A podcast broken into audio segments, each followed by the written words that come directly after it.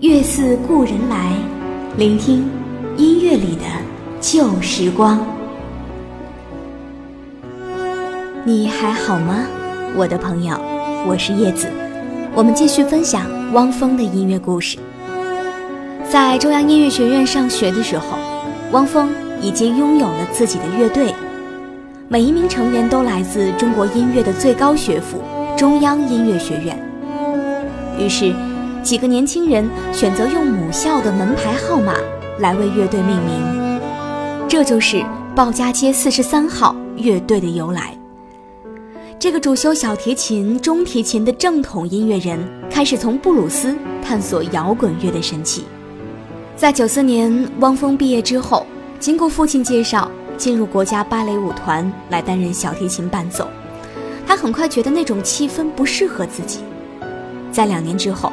他做了一个大逆不道的决定，辞去工作，成为一个专职的摇滚歌手。那应该是每位歌手最为艰难的开始阶段。有一个半月，他天天在零下十几度的天气里骑自行车去给人送自己的专辑小样。在一九九六年十一月份，鲍家街四十三号和经文唱片正式签约，随即投入专辑的录音制作。有了前面数年的积淀，专辑录制顺风顺水。在半年之后，鲍家街四十三号的首张唱片正式面世。我将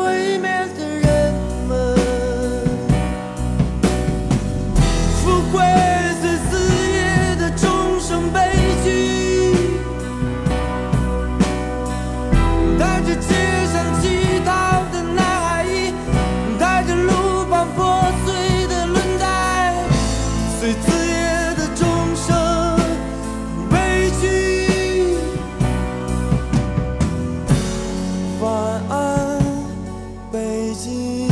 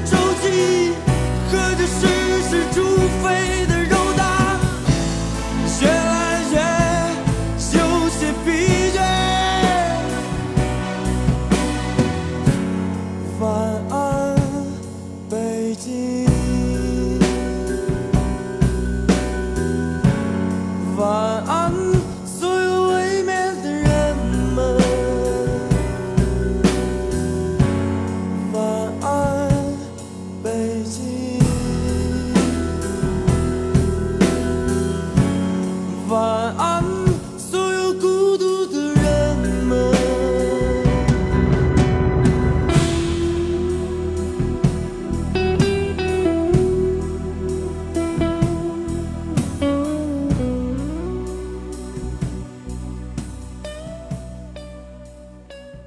月似故人来，聆听音乐里的旧时光。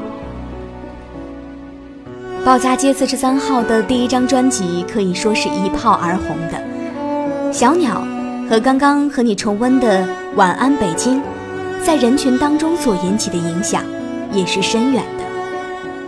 人们听到了一群受过极为正统音乐训练的人们用沙哑的长腔嘶吼，也感受到了管弦乐华丽编曲和这种嗓音的碰撞。或许更为重要的是，国产压路机。那五个字唱出的愤怒，正发泄了经历过那场动荡的年轻人内心的绝望和迷惘。九八年底，鲍家街四十三号发行了他们的第二张专辑《风暴来临》。虽然鲍家街的知名度很高，可是乐队成员的收入却和声望远不成正比。汪峰或许也是从那个时候诞生了。单飞的倾向。在一九九九年底，汪峰在世纪末最后一天创作并且演唱了歌曲《再见二十世纪》，一经推出，在北京音乐台中国歌曲排行榜当中连续五周蝉联冠军。汪峰的独立创作才华初露头角。我是叶子，用我的声音陪伴你的耳朵。这是一九九九年的冬天，从来没经历过的寒冷。街边的楼群只照蓝天，人们都蜷缩在大衣里，行色匆匆。我坐在深蓝色的车里，摇摇晃晃行驶在狂野的城市。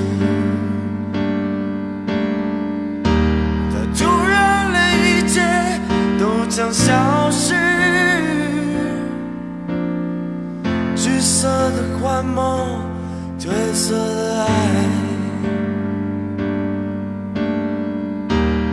再见，二十世纪。再见，我一样迷茫的人们。啊，敢说生活是一块巧克力？我想，也许它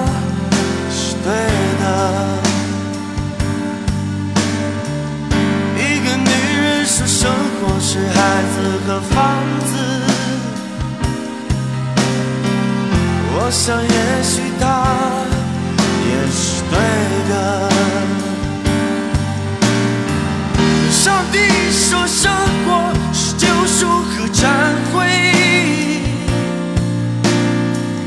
我想也许我是个罪人。我从五岁歌唱到现在已苍老，